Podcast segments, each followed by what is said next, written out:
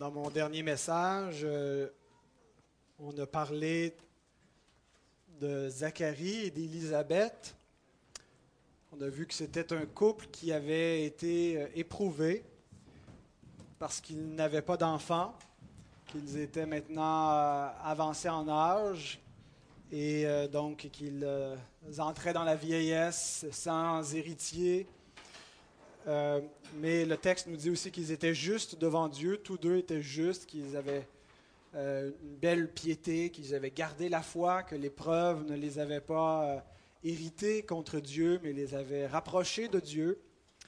Et ensuite, on a vu dans la deuxième portion qu'un ange visite Zacharie alors qu'il est en train d'offrir les parfums à l'autel parce qu'il avait été appelé selon sa classe sacerdotale, et donc c'est un grand privilège pour lui. Et donc un ange, l'ange Gabriel, le visite et lui dit Ta prière a été exaucée. Euh, donc une prière peut-être que, Zacharie ne faisait plus, possiblement, euh, depuis, depuis un bout de temps, euh, parce qu'il ne devait même plus espérer avoir d'enfant. Mais donc il lui dit Ta prière a été exaucée, tu auras un fils. Et pas n'importe quel fils, un fils dont la venue était prophétisée. Euh, Ce n'était pas donc le, Messie, mais celui qui devait précéder le Messie, Jean-Baptiste, qui devait marcher devant et ouvrir la voie pour le, Seigneur. Et donc, euh, il annonce cette grande mission que le prophète Jean va avoir. Et on a vu dans la dernière portion du récit l'incrédulité de Zacharie vis-à-vis des paroles de l'ange. Il dit, mais ben voyons donc, euh, comment ça se peut, si c'est pas possible, ma femme est stérile et on est rendu trop vieux pour avoir des enfants. Et à quel signe reconnaîtrais-je que ce que tu me dis est vrai? Et donc, devant cette incrédulité, il reçoit un signe qui vient un peu aussi comme un châtiment. Euh, il lui dit, euh, je suis Gabriel, je me tiens devant la face du Très-Haut, j'ai été envoyé pour t'annoncer cette bonne nouvelle, et parce que tu n'as pas cru, voici, tu seras muet. Et euh, donc, tu resteras muet jusqu'à ce, que jusqu'à ce que ma parole soit accomplie. Et donc, Zacharie sort et n'a pas pu annoncer cette bonne nouvelle, il était muet.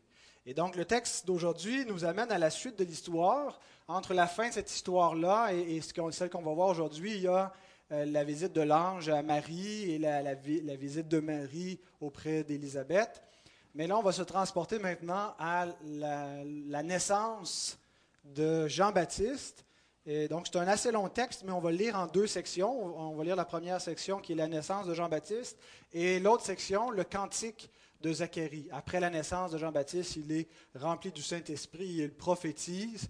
Alors, ce sera euh, le, texte de ce matin. Alors, si vous voulez ouvrir vos Bibles dans l'évangile de Luc, au chapitre 1, si ou non, vous pouvez toujours aussi suivre à l'avant si vous voyez bien. Avant de lire le texte, nous allons prier notre Seigneur. Notre Dieu, nous voulons te remercier pour toutes tes grâces envers nous. Nous avons reçu grâce sur grâce. Et ta parole nous dit qu'avec Jésus-Christ, tu nous donnes toutes choses, Seigneur, comme si notre salut n'était pas suffisant. Seigneur, tu nous combles de, bénédictions ponctuelles dans notre vie. Tu pourvois tous nos besoins. Tu, euh, tu prends soin de nous, Seigneur, de toutes sortes de façons. Et nous voulons te rendre grâce en particulier en ce jour, Seigneur, qui est dédié à cela, dédié à ton nom, à ton adoration. Et Seigneur, aujourd'hui c'est un culte particulier puisque nous célébrons la nativité. Nous célébrons, Seigneur, la naissance de notre Sauveur dans le monde. Nous nous réjouissons de l'espérance qu'il apporte, de la paix, de la joie, Seigneur. Tous ces mots qui n'ont du sens, Seigneur, que lorsqu'on les rattache à, Christ, Seigneur, non pas une, tradition vide sans lui. Donne-nous, Seigneur, ce matin de, de, nous réjouir de cette espérance, de cette bonne nouvelle, et dispose nos cœurs, Seigneur, à ta parole. Sois avec chacun de nous, qu'il n'y ait rien qui fasse obstacle, Seigneur, mais que toute pensée soit ramenée captive à l'obéissance de Christ en nous, Seigneur. Pour ta gloire, Amen. Luc 1, verset 57. Le temps où Élisabeth devait accoucher arriva et elle enfanta un fils. Ses voisins et ses parents apprirent que le Seigneur avait fait éclater envers elle sa miséricorde, et ils se réjouirent avec elle. Le huitième jour, ils vinrent pour circoncire l'enfant, et ils l'appelaient Zacharie, du nom de son père. Mais sa mère prit la parole et dit, Non, il sera appelé Jean. Ils lui dirent, Il n'y a dans ta parenté personne qui soit appelé de ce nom. Et ils firent des signes à son père pour savoir comment il voulait qu'on l'appelle. Zacharie demanda des tablettes et il écrivit Jean est son nom. Tous furent dans l'étonnement Euh, au même instant, sa bouche s'ouvrit, sa langue se délia, et il parlait, bénissant Dieu. La crainte s'empara de tous les habitants d'alentour, et dans toutes les montagnes de la Judée, de la Judée on s'entretenait de toutes ces choses. Tous ceux qui les apprirent les gardèrent dans leur cœur en disant Que sera donc cet enfant? Et la main du Seigneur était avec lui. Alors, ce sont des instants de bonheur chez la famille Baptiste, puisque c'était des baptistes, hein, euh, Jean-Baptiste, donc Zacharie Baptiste, Élisabeth Baptiste. Je plaisante, ce n'était pas leur nom de famille. Donc, il y a des instants de bonheur euh, dans, ce, dans cette famille avec l'arrivée de cet enfant. Euh, comme, comme, comme dans chaque foyer, généralement, lorsqu'un enfant naît, hein, comme on est fébrile, comme on est excité, heureux, reconnaissant quand tout va bien, et donc, ce bonheur s'étend aussi euh, dans leur communauté, leurs parents et leurs euh, amis, leurs voisins, les proches viennent avec eux pour célébrer cette naissance, qui est quelque chose de vraiment particulier, puisqu'elle est vraiment venue comme un miracle dans la vieillesse de ce couple. Elle est l'accomplissement de prophéties de l'Ancien Testament. Et donc, euh, ils viennent pour, pour circoncire l'enfant selon la loi de Moïse au huitième jour. Et euh, comme, on, fait ici, hein, on, baptise, euh, on donne le nom euh, officiellement avec le baptême, c'était dans la tradition catholique. Alors on donne le nom, le nomme hein, à ce moment-là, même s'il était probablement déjà nommé. Mais tout le monde présume qu'il va s'appeler Zacharie, comme, comme son père, c'est le premier-né, c'est le fils, donc il porte le nom du père. Et là, il y a un malaise parce que euh, euh, Élisabeth dit Ben non, c'est pas du tout son nom. Euh, pourquoi vous l'appelez Zacharie? Il ne s'appelle pas Zacharie, il s'appelle Jean. Alors imagine que là, il y avait une espèce de froid, une ambiance un peu. il y avait un malaise. Et on peut présumer peut-être que Zacharie, le père, était sourd puisqu'il n'intervient pas, il n'entend pas vraiment ce qui se passe. Il faut qu'on lui fasse des signes pour, pour l'interpeller et qu'il comprenne qu'est-ce qui se passe. Euh, et on ne peut pas seulement lui dire, on lui parle avec des signes. Et euh, donc, on lui demande comment euh, il veut l'appeler. Et remarquez sa réponse.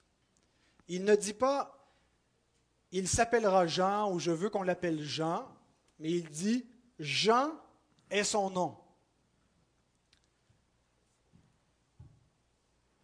Il y a clairement eu une progression dans la compréhension, dans la pensée, dans le cœur de Zacharie.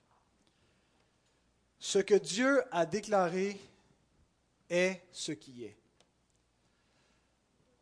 Neuf mois auparavant, quand Dieu annonce à Zacharie qu'il va avoir un fils, il doute de la souveraineté de Dieu, il remet en question, il, est loin d'être convaincu et, euh, donc il reçoit un châtiment de la main du Seigneur pour son incrédulité. Mais on voit clairement maintenant où il est venu à reconnaître le décret divin. Il n'y a pas de discussion, il affirme, telle est la chose, Jean est son nom. Et c'est même pas lui qui l'a nommé, c'est Dieu qui l'a nommé. Hein. Le mot Jean aussi euh, veut dire l'Éternel fait grâce. il, est vraiment question d'un ambassadeur de la grâce. il n'est pas venu prêcher la loi premièrement, mais il est venu prêcher l'Évangile, Jean. Depuis neuf mois, donc, Zacharie est humilié sous la main paternelle de Dieu. Il a reçu un, châtiment de la part du Seigneur euh, qui, avait quelque chose d'humiliant, euh, d'avoir reçu cet handicap qui était temporaire, mais quand même, euh, imaginez de passer une journée sans pouvoir parler. Hein, ça serait frustrant. Hein, juste des fois, on a une extinction de voix, et, on trouve ça pénible, euh, pas juste à cause de la douleur, mais de ne pas pouvoir s'exprimer. Imaginez passer neuf mois comme ça, humilié sous la main euh, du Seigneur. Il a dû réfléchir pendant ce temps-là. Hein, parce que quand on ne peut pas parler, on pense. Alors, il a dû réfléchir. Il y a neuf mois, il était incrédule, mais Dieu a travaillé son cœur. Il, il, a fini par reconnaître vraiment le décret de Dieu. Et il y a un psaume que je trouve intéressant, un verset dans le psaume 119. En fait, c'est deux versets qui sont proches, le verset 67 et le verset 71, qui nous disent Avant d'avoir été humilié, je m'égarais. Maintenant, j'observe ta parole. Et le verset 71, Il m'est bon d'être humilié afin que j'apprenne tes statuts.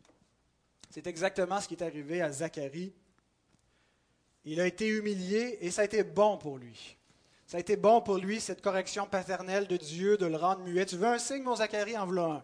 Et tu vas être muet pendant neuf mois parce que tu ne crois pas à ma parole. Mais maintenant, il croit. Et il affirme ce que Dieu affirme. Son nom sera Jean. Et c'est exactement ce qui nous arrive à nous aussi pour faire une application. Nous sommes incrédules. Nous avons, notre cœur est lent à croire tout ce que les prophètes et les apôtres ont, écrit et annoncé et à s'approprier les promesses de l'Évangile, à nous reposer dans la grâce de l'Évangile. Non seulement notre cœur est incrédule, mais notre cœur est dur. Notre cœur est dur vis-à-vis de notre prochain. Ah, nous, nous jugeons facilement, nous méprisons facilement les autres. On ne le laisse pas paraître, on ne le laisse pas toujours entendre, mais dans nos pensées, dans notre cœur, dans notre attitude, on manque de douceur. Nous sommes orgueilleux, nous sommes irritables. Mais la bonne nouvelle, c'est que le Seigneur châtie celui qu'il aime. Il frappe de la verge tous ceux qu'il reconnaît pour ses fils. C'est bon ça. Il frappe de la verge tous ceux qu'il reconnaît pour ses fils. Aucun fils n'est exempt de la correction. J'ai jamais corrigé aucun des autres enfants de cette Église que les miens. C'est la marque paternelle de reprendre mes enfants, de les discipliner, sont les miens. Et il n'y a aucun de mes enfants qui est exempt de cette correction paternelle. Euh, tous les enfants de Dieu sont soumis à cette même discipline. C'est la marque que nous appartenons à Dieu, qu'il nous discipline, qu'il nous reprend, qu'il nous corrige, qu'il nous humilie, qu'il veut nous, nous, nous, enseigner et nous faire grandir dans sa grâce. Et comment est-ce qu'il le fait Puisque euh, je connais personne ici qui a été euh, privé de la parole pendant quelques mois. Il n'y a personne qui, comme Zacharie, que Dieu a rendu muet. Comment est-ce que Dieu le fait? Ben, de toutes sortes de façons. Euh, il, utilise bien sûr la souffrance, les épreuves de notre vie. Euh, elles, ne sont pas euh, des, des, moments où, sa providence fait défaut, mais au contraire, elles font partie de sa providence. Elles sont envoyées par Dieu. L'Écriture dit que Dieu envoie l'épreuve, mais il envoie aussi avec l'épreuve la grâce pour la supporter. Mais une autre façon aussi, c'est que Dieu nous humilie en nous montrant notre propre péché. Il nous montre notre cœur.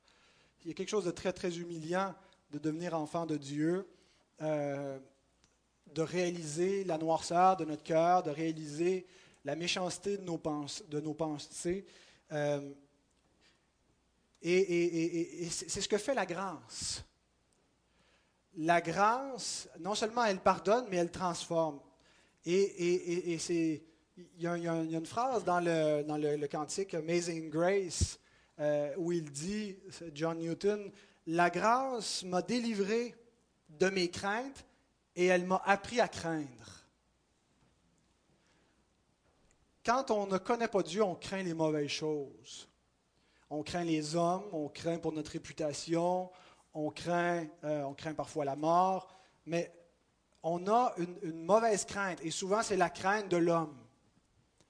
Et on n'a pas la bonne crainte. On n'a pas la crainte de Dieu, on n'a pas la crainte de sa justice, on n'a pas la crainte de la sainteté, on n'a pas la crainte des propos qu'on profère et on ne réalise pas, on, parle sans crainte, sans, honte, sans gêne, alors qu'on devrait parfois euh, craindre pour les choses qu'on fait et qu'on dit. Mais la grâce renverse cela. Elle nous délivre de la fausse crainte et elle nous délivre des craintes des hommes et de la crainte de la mort et, de toutes sortes de peurs qu'on a, mais elle imprègne dans nos cœurs la vraie crainte, la crainte de Dieu, la crainte de sa justice. Et, elle nous renverse. Et Dieu nous humilie de cette façon-là. C'est ce que fait, comme, comme il a fait avec Zacharie, il change notre cœur. Parce que même si euh, on, est de nouveau, tout n'est pas euh, du jour au lendemain euh, réalisé dans notre vie. Il y a un processus de transformation que la grâce opère. Et Dieu va le faire ponctuellement au travers de situations tout au long de notre vie. Et parfois, on trouve ça désagréable et on se dit pourquoi est-ce que Dieu ne nous change pas instantanément? Pourquoi est-ce que Dieu ne nous donne pas la, force de croire et, plutôt que de nous amener par l'épreuve à, abandonner l'incrédulité, à nous reposer dans sa souveraineté? Et pourquoi est-ce qu'il euh, ne nous délivre pas de notre orgueil instantanément plutôt que de nous faire passer par l'humiliation et de, faire exprès qu'on passe dans des situations où on se retrouve honteux devant, devant les autres pour qu'on confesse notre péché? L'Épître aux Hébreux dit Nos pères nous châtiaient pour peu de jours comme ils le trouvaient bon. Mais Dieu nous châtie pour notre bien, afin que nous participions à sa sainteté. Il est vrai que tout châtiment semble d'abord un sujet de tristesse et non de joie, mais il produit plus tard pour ceux qui ont été ainsi exercés un fruit paisible de justice. Un fruit paisible de justice. C'est ce que Dieu veut amené dans notre vie par sa correction paternelle, un fruit paisible de justice. Il veut nous rendre participants à sa sainteté. Voyez comme le châtiment du Seigneur a été bénéfique pour Zacharie.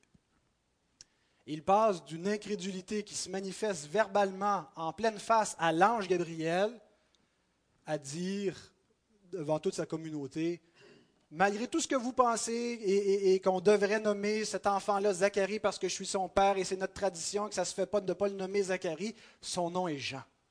Dieu est souverain, son nom est Jean. Dieu l'a nommé Jean, il s'appelle Jean. Je ne fais que reconnaître ce que Dieu a dit. Et voyez quel effet cette correction paternelle a produit non seulement sur Zacharie, mais sur tous ceux qui sont autour de lui. Hein? Au même moment, sa bouche s'ouvrit, sa langue se délia, et il parlait bénissant Dieu. La crainte s'empara de tous les habitants d'Alentour, et dans toutes les montagnes de la Judée, on s'entretenait de toutes ces choses. Quand la main de Dieu est visible dans notre vie, parce que nous avons appris à marcher avec lui, à nous humilier sous sa main, à dépendre de lui, à avoir foi en lui, et que notre foi devient manifeste et évidente par des œuvres, par une attitude de cœur, c'est sûr et certain que ça va produire un effet autour. La crainte s'empare de ceux qui sont autour. Alors la sanctification, bien aimé, c'est assez simple. C'est une longue lutte pour nous amener à reconnaître les décrets sans rouspéter. Est-ce que ce n'est pas exactement ce qu'on vise avec nos enfants? On veut juste leur faire dire, qu'ils se soumettent à ce qu'on leur dise sans rouspéter. Et ça semble être un combat infernal. Euh, quand ils vont apprendre ça, on voit qu'il y a une maturité. Ils s'en viennent tranquillement vers la vie adulte. il y en a qui ne l'apprennent jamais, qui adultes rouspètent encore. Et c'est ce que Dieu veut faire dans notre vie également. Il veut que nous nous soumettions à sa main paternelle et qu'on reconnaisse comme Zacharie la souveraineté de Dieu sans rouspéter. Cesse de rouspéter et admet ma souveraineté. Son nom est Jean. Alors, ça nous amène à la deuxième et dernière euh, portion du texte, le cantique de Zacharie. C'est un de mes passages favoris de la Bible pour différentes raisons, euh, probablement à cause de la théologie des alliances qui est contenue, qui on résume tout en capsule tout ce qui a été écrit dans l'Ancien Testament. Euh, et, on va le voir trop brièvement pour apprécier tout le contenu de ce, ce texte. Mais quand même, lisons verset 67. Zacharie son père, fut rempli du Saint-Esprit. Et il prophétisa en ces mots. Béni soit le Seigneur, le Dieu d'Israël, de ce qu'il a visité et racheté son peuple, et nous a suscité un puissant sauveur dans la maison de David, son serviteur, comme il l'avait annoncé par la bouche de ses saints prophètes des temps anciens. Un sauveur qui nous délivre de nos ennemis et de la main de tous ceux qui nous haïssent c'est ainsi qu'il manifeste sa miséricorde envers nos pères et se souvient de sa sainte alliance. Selon le serment par lequel il avait juré à Abraham notre Père de nous permettre, après que nous serions délivrés de la main de nos ennemis, de le servir sans crainte, en marchant devant lui dans la sainteté et dans la justice tous les jours de notre vie. Et toi, petit enfant, tu seras appelé prophète du Très-Haut, car tu marcheras devant la face du Seigneur pour préparer ses voies, afin de donner à son peuple la connaissance du salut par le pardon de ses péchés, grâce aux entrailles de la miséricorde de notre Dieu, en vertu de laquelle le soleil levant nous a visités d'en haut, pour éclairer ceux qui sont assis dans les ténèbres et dans l'ombre de la mort, pour diriger nos pas dans le chemin de la paix. C'est curieux que à la naissance de son propre fils, Jean, il compose, en fait c'est l'esprit qui le pousse bien sûr, mais qui fasse de la poésie pour un autre enfant que le sien. Hein, c'est comme si quand ma fille Michael est née, j'avais écrit un beau poème concernant euh, Arnaud ou, ou, Philémon qui sont nés six mois plus tard. Caro, elle aurait dit, ben là, c'est quoi ton problème? Alors l'Esprit pousse Zacharie à prophétiser, mais ça ne concerne pas premièrement Jean. Il parle d'un autre enfant qui n'est même pas encore né, un puissant sauveur, littéralement une corne de salut, c'est ce que dit le texte en grec, dans la maison de David. Donc il parle de Jésus. Ça nous montre que Jean, le fils de Zacharie, n'a de l'importance qu'en raison de Christ. Jean lui-même va dire de, Jésus, parce que Jean va, avoir un ministère public avant Jésus, il va, prêcher à Israël avant le Christ. Et quand, Jésus entre en scène et que les gens euh, euh, et ses propres disciples disent ben, Tu es un compétiteur, et il répond Il faut qu'il croisse et que je diminue. Il comprend que sa seule mission était d'aller devant le Christ et il n'est pas là pour sa propre gloire. Sa propre existence n'a pour but que de d'ouvrir le chemin au Christ, d'être son porte-parole, son, son héros, H-E-R-A-U-T, son proclamateur qui passe devant lui. Et euh, euh, comme, comme chacun de nous, notre, notre vie n'a d'importance que si elle sert la, cause de Dieu et de l'Évangile. Euh, bien sûr, on est à l'image de Dieu, l'homme a une valeur intrinsèque mais euh, ce qui, nous donne notre véritable valeur comme image de Dieu, c'est lorsqu'on est fidèle à cette image et qu'on glorifie Dieu. Euh, c'est une image que euh, Craig Arbin avait déjà dit dans un message que je trouve intéressant. Il dit Le matin, quand je me regarde dans le miroir, je vois Christ assis sur un âne. L'âne, c'est moi. Et donc, tout ce qu'on fait, c'est qu'on porte le Christ qui entre dans la gloire et, on est là pour porter son image, pour porter son nom. Et c'est ce que fait Jean. Et c'est pour ça que la prophétie que, que Zacharie, le beau cantique qu'il fait à l'occasion de la naissance de son fils, parle d'un autre, parce que toute la vie de son fils concerne la gloire d'un autre. Mais néanmoins, dans ce cantique, la mission de Jean nous est rappelée au verset 76. Et toi, petit enfant, là il parle clairement de Jean, tu seras appelé prophète du Très-Haut car tu marcheras devant la face du Seigneur pour préparer ses voies, afin de donner à son peuple la connaissance du salut par le pardon de ses péchés.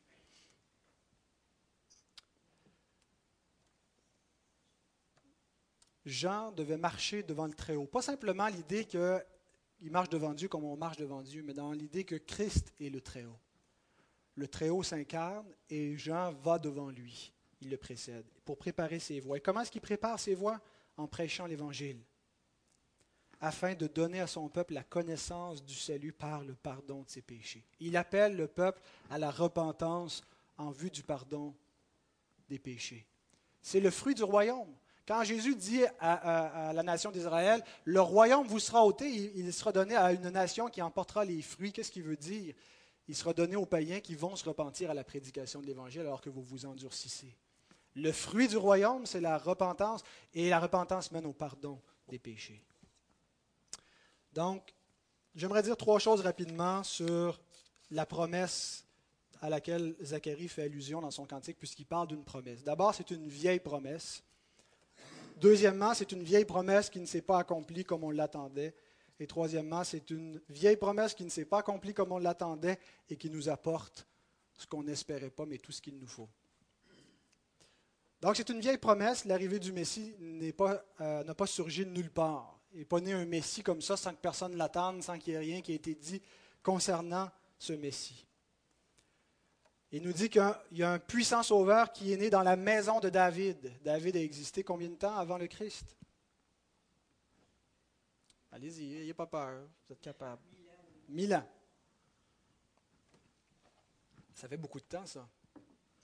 Mille ans. Pensez à mille ans, il y a d'ici, on a l'impression que c'est une époque qui n'a pas existé, c'est trop loin. C'est tellement loin que ça, c'est détaché de nous depuis mille ans. Mais bien avant David, ça avait été promis. D'ailleurs, ça, ça, a été promis spécifiquement à David, l'alliance davidique. Dieu dit qu'il ferait asseoir un de ses descendants sur le trône pour l'éternité. Un roi qui régnerait toujours, un règne de paix, un règne de parfaite justice, un règne par lequel viendrait le rétablissement de toutes choses.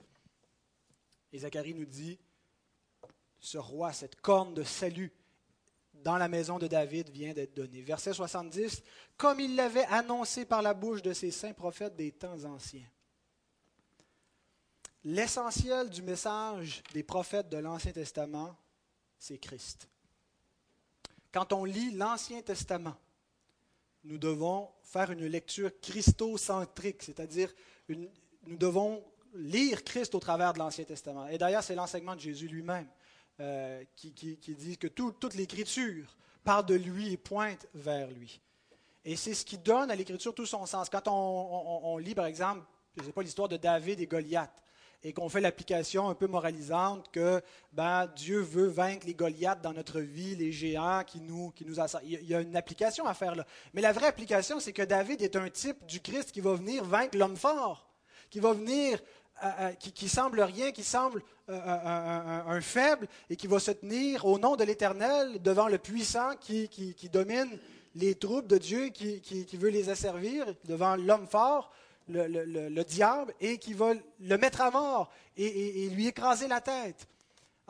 et tout l'Ancien Testament comme ça préfigure le Christ dans des événements, dans des prophéties directes, dans des personnages. Et, donc, euh, c'est la lecture qu'il faut faire de, l'Ancien Testament. Ça nous montre la grandeur de, l'inspiration. Dieu a parlé par la bouche des prophètes. Vous savez, les musulmans trouvent que notre, notre conception de l'inspiration, elle est, vraiment de base, elle est, assez moche. De dire euh, qu'est-ce que euh, qu'est-ce que Paul pensait quand il écrivait, puis il y avait une situation, puis il dit apporte le manteau que j'ai laissé à telle place. Voyons, c'est la parole de Dieu, ça ne serait pas euh, aussi euh, réduit à des choses élémentaires et, de base. Mais en réalité, ils ont tout faux. C'est, c'est la conception la plus élevée de l'inspiration que Dieu, dans des contextes complètement différents, dans des hommes qui ne se sont pas connus, qui ont vécu à des époques différentes, certains étaient éduqués, d'autres ne l'étaient pas, euh, euh, et, certains vivaient en temps de guerre, d'autres en temps de prospérité. Euh, certains étaient des rois, d'autres étaient des esclaves. Et que Dieu a parlé par la bouche de tous ces prophètes vers un même message et qu'il y a une cohérence et qu'on peut, oui, étudier le, monde de ces prophètes et, le contexte culturel, mais que ça va au-delà de ça, qu'il y a un message éternel, qu'il y a une parole éternelle qui se dégage de toutes ces circonstances-là parce que c'est la parole de Dieu qui parle au travers des prophètes jusqu'à ce que la parole soit faite chair. Est-ce que Dieu n'est pas puissant pour s'être révélé de la sorte, pour avoir gardé l'histoire de la révélation et avoir accompli toutes choses telles qu'il l'avait annoncé?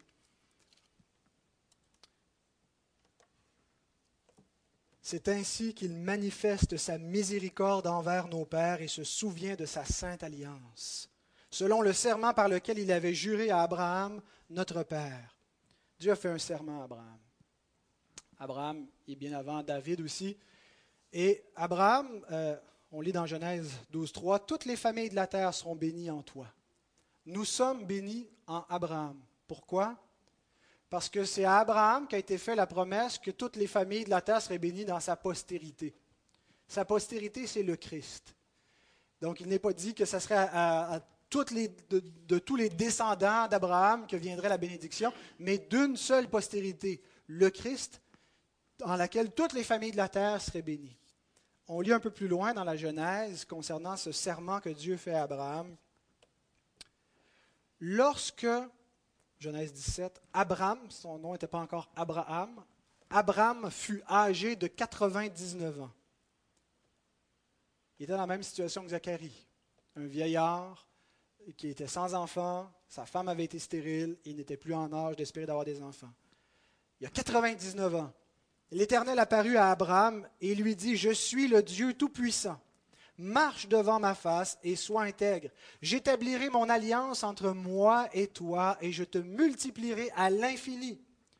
Abraham tomba sur sa face et Dieu lui parla en disant, Voici mon alliance que je fais avec toi. Tu deviendras père d'une multitude de nations. On ne t'appellera plus Abraham, mais ton nom sera Abraham, car je te rends père d'une multitude de nations. Je te rendrai fécond à l'infini, je ferai de toi des nations et des rois sortiront de toi, j'établirai mon alliance entre moi et toi et tes descendants après toi, selon leur génération, ce sera une alliance perpétuelle en vertu de laquelle je serai ton Dieu et celui de ta postérité après toi. C'est quand même étonnant qu'on parle encore d'Abraham aujourd'hui. Un homme quelconque qui a existé il y a 4 5 000 ans.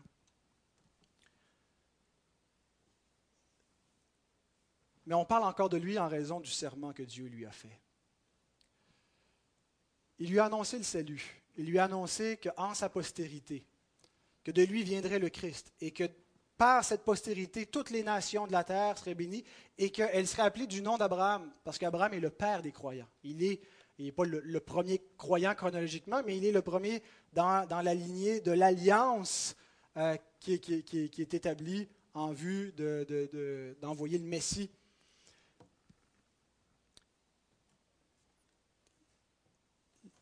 le Père Abraham, le Père des croyants.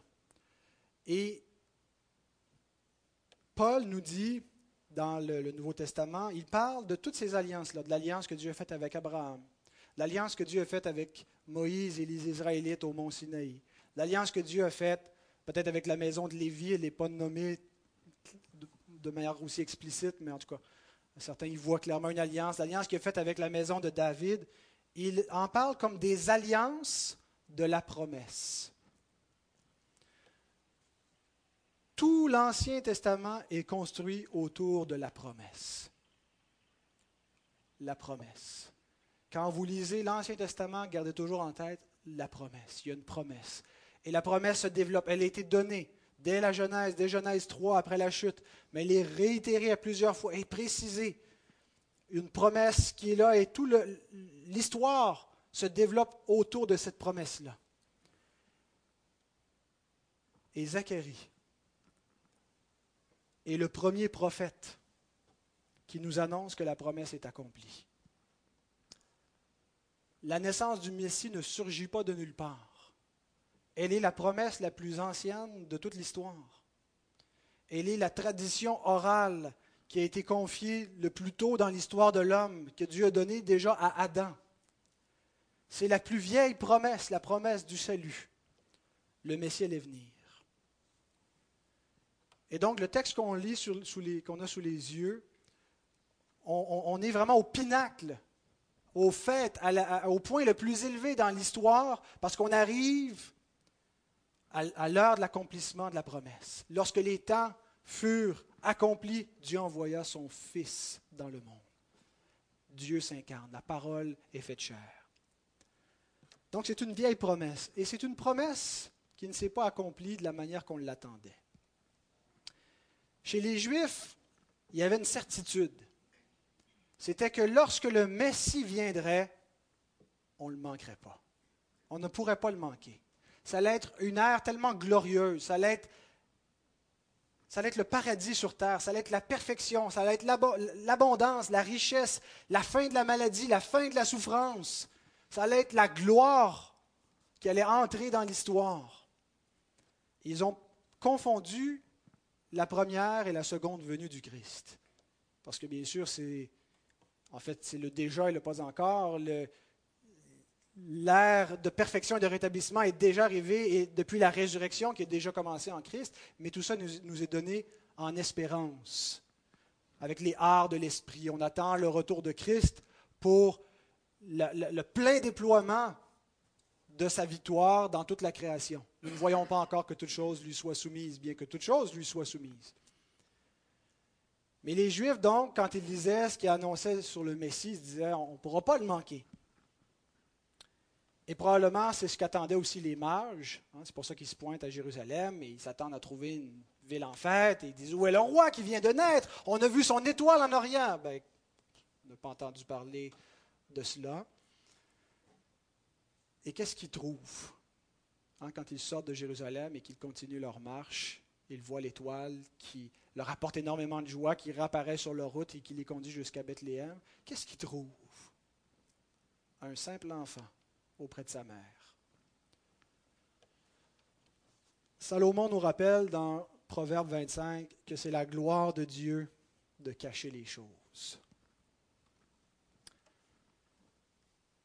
Dieu a caché toute la sagesse, tous les trésors de la science, de la connaissance, a caché toute sa gloire, a caché son amour, sa grâce dans l'Évangile en Jésus-Christ. En fait, ce n'est pas qu'il est caché. Il est là, il est manifeste, il brille. Mais ce n'est pas avec les yeux qu'on peut le discerner. C'est avec la foi. Jésus va dire au cours de son ministère aux gens de sa génération, la reine de Séba a entendu parler de la sagesse et de la gloire de Salomon. Elle a parcouru des milliers de kilomètres pour venir le voir et quand elle est, elle est, venue, elle a dit que ce qu'elle avait entendu ne, se comparait même pas avec ce qu'elle pouvait voir et entendre auprès de Salomon. Et Jésus dit, il y a ici plus que Salomon ça ne paraissait pas à vue humaine. Ce n'était pas avec les yeux. Et tout le monde attendait de voir, de ressentir, d'avoir une apparition, mais c'était par la foi. Il fallait voir dans le Christ, quand on, l'accueille dans la foi et, qu'on voit que tout est là, tout est manifeste, tout est, tout est là et, et devant, devant nous. Mais si on n'a pas la foi pour le voir, on est aveugle. Et on attend. Et encore ce peuple, la nation juive, qui attend son Messie, qui attend la gloire promise et qui ne voit pas que tout leur a été donné. Bien-aimé, c'est encore la même chose aujourd'hui. Le monde s'excite. Ah, la semaine dernière, Nelson Mandela est mort, avec tout le respect pour Nelson Mandela il y a ici beaucoup plus que Nelson Mandela. Il y a ici beaucoup plus que les trésors, que les biens, que les hommes convoitent.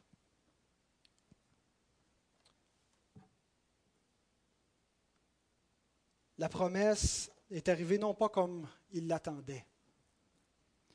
Et souvent, on attend quelque chose d'autre Peut-être certains d'entre vous qui ne sont pas croyants attendent quelque chose de Dieu, attendent un signe, attendent des bénédictions matérielles,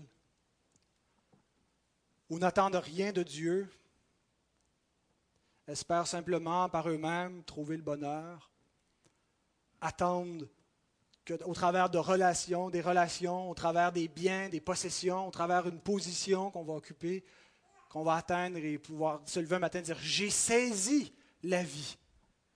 Je sais pourquoi je vis, je sais, j'ai enfin atteint le but. Eh bien, vous attendez en vain. Si vous attendez quelque chose qui est palpable, qui est visible, c'est vainement. Tout nous a été donné en Christ. Tout est là. C'était un Amen, ça. Je le reconnais, c'était, ça venait de ma fille. Tout nous a été donné en sa personne. Et c'est la, dernière remarque que je voudrais faire. Une promesse qui nous apporte tout ce qu'il nous faut.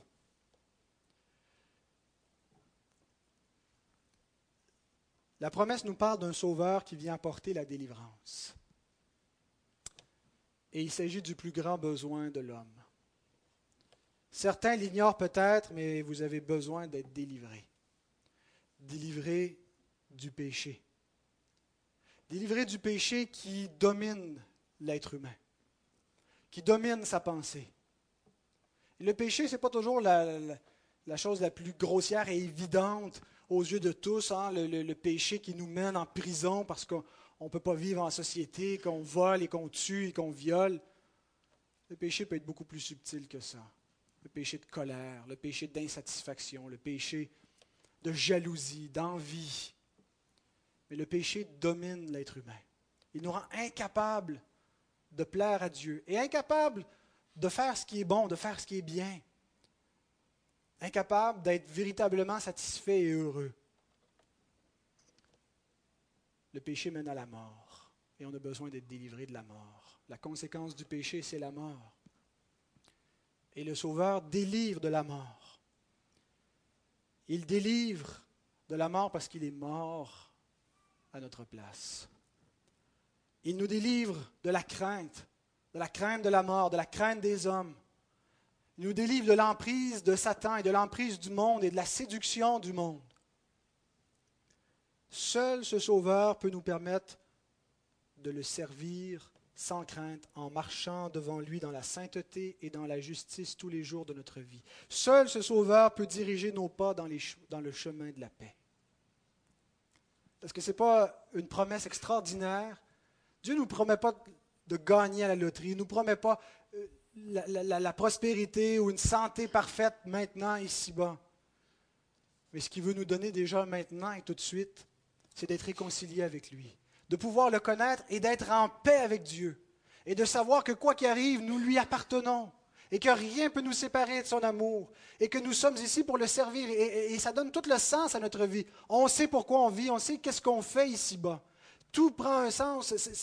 Il n'y a plus de. C'est plus en vain qu'on existe et on n'est plus en train de, de courir après le néant. Parce qu'on atteint le but. Parce qu'on a été saisi par Christ. Parce qu'on a été saisi par Dieu. Donc il nous délivre. La promesse nous parle de pardon et de miséricorde. Les hommes ignorent à quel point ils sont coupables. C'est toujours quelque chose euh, qui, me frappe quand je le réalise. J'avais l'impression que je n'étais pas si pire que ça. Jusqu'à ce que je sois converti par Christ, jusqu'à ce que je réalise mon péché, jusqu'à ce que j'ai une conviction de péché, que le Seigneur me donne la repentance. Avant ça, j'ai l'impression que les niaiseries que je disais, les convoitises que j'avais, les grossièretés qui sortaient de ma bouche, les paroles méchantes, l'égoïsme qui, qui, était parfois bien, bien, bien subtil, mais que je sais qui était là, qui se manifestait dans mes actions. C'est banal. Tout le monde est comme ça. Bien-aimé, le péché est grave. Les hommes ne réalisent pas à quel point ils sont coupables. Mais écoutez ceci, notre Dieu a des entrailles de miséricorde. Il a des tripes pour le pardon, pour la misère. Il voit le pécheur, il a compassion de lui.